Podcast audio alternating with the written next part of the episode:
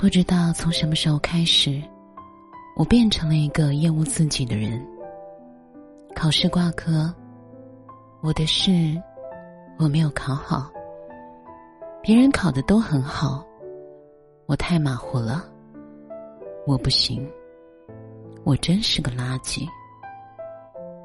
谈恋爱分手，我觉得我果然是一个不配拥有爱情的渣子啊。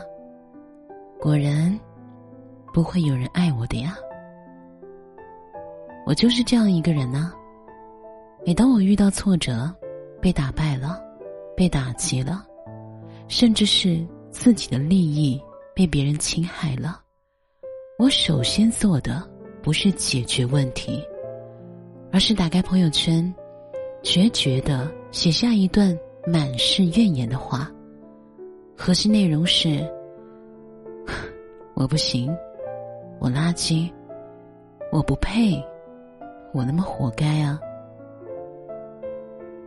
如果说这个世界上有一类人，所谓自我感觉良好的人，他们无论何时都理直气壮，那么我就是另外一种人，无论什么时候都向内攻击自己，觉得一切都是自己的错。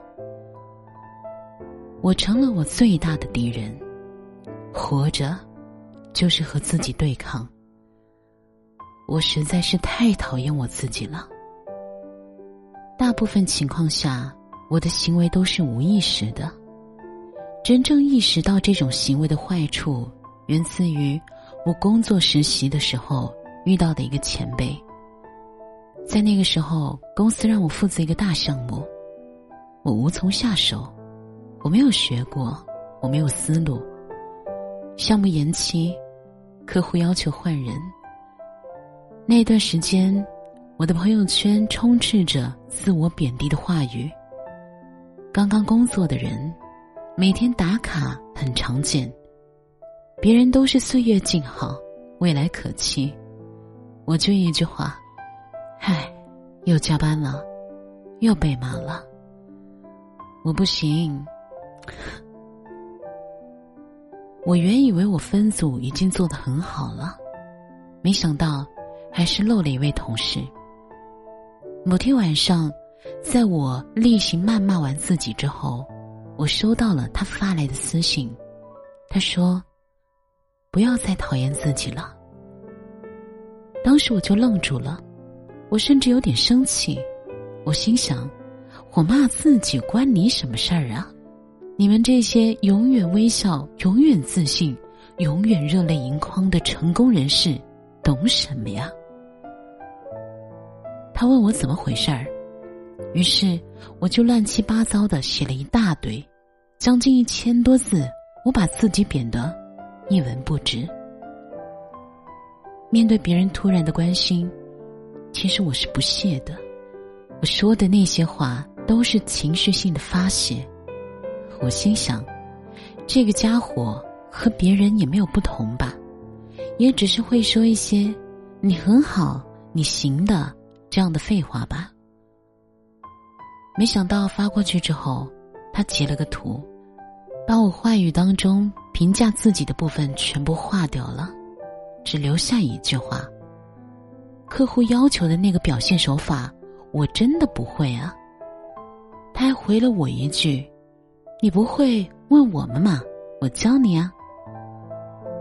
简简单单的一句话，前前后后花了不到一个礼拜，我的问题就解决了。自我厌恶，好像真的没有必要。我知道，肯定不止我一个人这样。脆弱的时候，人是会倾向于攻击自己的。为什么是我？为什么我是这样的？是我不行吗？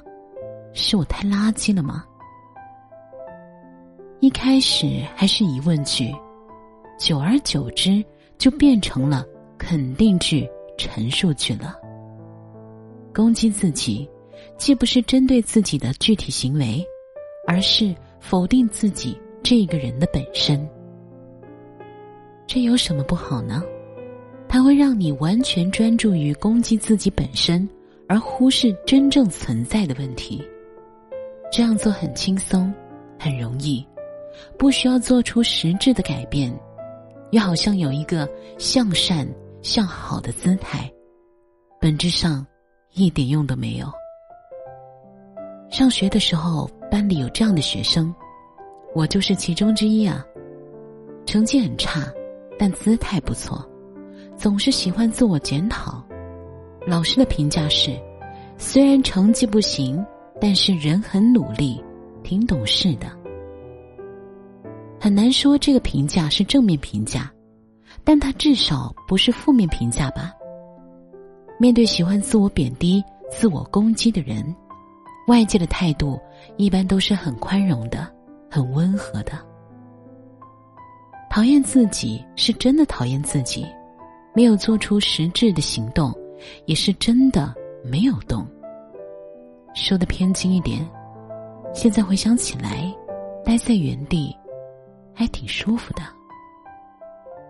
遇到事情都是我不行的人，是很难沉下心来专注于事情的本身的。于是他也就错过了做出改变的时机。我从一个自认垃圾的人变成了可回收垃圾，又变成了我不是垃圾，经历了漫长又痛苦的过程。首先，要避免评价自己。举个例子，我没有考好，别人考的都很好，我不行，我真是个垃圾。前两句是客观描述，从第三句开始就是自我攻击了。攻击自我有另外一个坏处，是它会让人丧失信念。世间各种评价，其实自己对自己的看法才是最重要的。每一句“我不行”都是一种暗示，久而久之，人就会变得消沉，丧失前进的动力。然后，自我攻击多多少少也是一种描述，但它是片面的。换一种思路，我真的就是个垃圾吗？有些垃圾还能够回收利用呢。于是我学会了弱化对自己的攻击，比如我是个垃圾，到我是一个可回收的垃圾。再结合具体事件。比如说，我考的不好是因为我马虎，而不是因为我垃圾啊。我项目做不出来，是因为我不愿意去请教别人，而不是因为我真的不行。再后来，我告诉我自己，把就事论事、对事不对人用到了自己身上，一切思考止于事情本身。这样做的好处是，我没有考好，别人考的都很好。之后的思路就是，我应该做些什么事情让我下一次考好。其次是远离同类，远离伤害你的人。有自我攻击行为的人呢，大多也会有同样的人做朋友。上学的时候，我认识一个朋友，此君跟我差不多，心比天高。命比纸薄，在对自我评价上面，我感觉他简直就是太宰正在世了。在我还在停留我不行的阶段，他已经进化到这一切不过是我作为垃圾的宿命的中二阶段了。在这个人的自我厌恶当中，我甚至察觉到了一丝的颓废美学。但是这个不是最要命的，最要命的是。在我是垃圾的哀嚎当中，我仿佛找到了共同体，得到了一丝慰藉。最后的结局是他考研上了北大。原来这个人只是表面颓废，暗地里偷偷的努力啊！你看这些人呐，都是这样的。然后是远离伤害你的人。当年我遇到一个所谓大学中有个性的老师，我发朋友圈说自己是垃圾，他就回复说：“确实。”上课他还会说我是他带过的最蠢的学生了。怎么讲呢？在我是垃圾的自我暗示当中，我对外界的辱骂反而不在意，反而会觉得这个老师说的对啊，我就是个垃圾啊。反过来加强对自己的厌恶。有时候我会想，倘若我那个时候遇到的是一个温柔的人，我后来的路会不会不一样呢？最后，学会接受一点悲伤，接受一点事实。其实，攻击自己的人，只是在对完美的追求，在对自己的苛责当中无法自拔，也失去了逆袭的能力。举一个不恰当的例子，抑郁症它不是悲伤，而是不够悲伤。抑郁症患者是没有感觉的。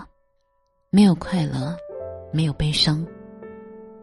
精神分析的理论认为，自然而单纯的悲伤是一种治疗。所以有的时候，你有一点抑郁，医生会建议你哭一场。说到底，大多数心理疾病都源自于对现实的抗拒、拒绝，即便那是我们作为人需要接受的现实。所以啊，有一部分抑郁症患者，如果一开始不去抑制自己的悲伤，可能就不会得抑郁症了。类比到自我厌恶上面，我想，我们应该学会接受自己的不完美，不是那种表面上的接受。没错，我就是个垃圾的表面的洒脱。但我知道，这洒脱背后的你。一定充满悲伤，你一定过得很辛苦吧？我还知道，你最需要的不是一句“你很好”，而是“我理解你”。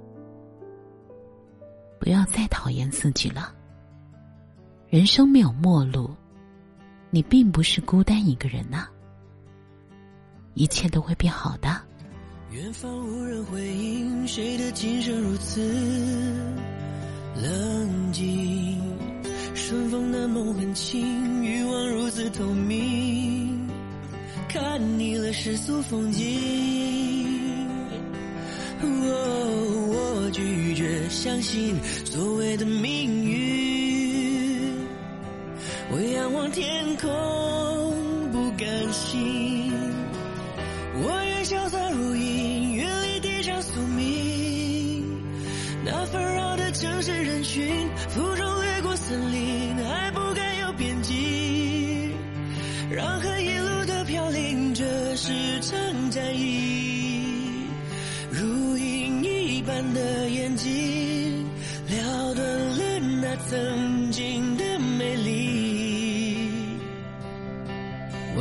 雨。翱翔天地，展开双翼，